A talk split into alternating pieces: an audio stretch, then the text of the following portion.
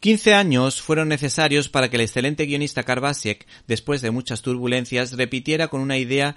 que le permitió triunfar en el pasado, puesto que el mencionado Basiek junto a Stuart y Monen nos hicieron disfrutar a todos con Superman Identidad Secreta, en el que, en palabras de Basiek, era un análisis de la edad adulta en un escenario de ciencia ficción, una biografía del sentido de la identidad de Clark Kent en diferentes etapas de su vida, mientras que el cómic en cuestión, Batman, Criatura de la Noche, editado por ECC, es un análisis o era un análisis de la obsesión en diferentes etapas, ya que la rabia de un niño se desata en el mundo y tiene que ser tratada por un hombre que ya no es un niño. Este guionista para este trabajo ha contado con un maestro del juego de las luces y las sombras como John Paul León, que con un estilo ligeramente sucio refleja el interior de un hombre que recurre a la psiquiatría y a las pitonisas para sanar su alma, pensando que Batman es un espectro que se mete en su mente. Pues en este caso se cuenta la historia de un hombre que encuentra en la vida de un personaje de los cómics como es el caso del Caballero Oscuro, ciertos paralelismos con su vida real, como la trágica muerte de sus padres, un tío que le cuida al que llama Alfred, así como su labor detectivesca. Este héroe de la vida real irá descubriendo por sí mismo que la ficción no siempre encaja con la realidad, como dando a entender que en el día a día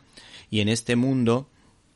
como el común de los mortales, se pueden también defender los ideales de tu héroe en la vida que vivimos. Otro aspecto importante es la relación que este personaje Bruce Bright establece con la trascendencia, pues parece que le reza a Dios como lo haría un personaje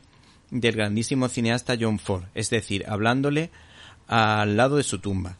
Se trata de un hombre que, inspirado por su personaje de tebeos, Bruce Wayne y sus creencias, crea su propia fundación para proteger a los huérfanos en peligro de convertirse en delincuentes,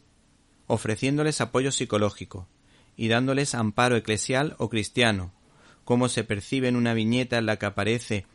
una cristalera de una iglesia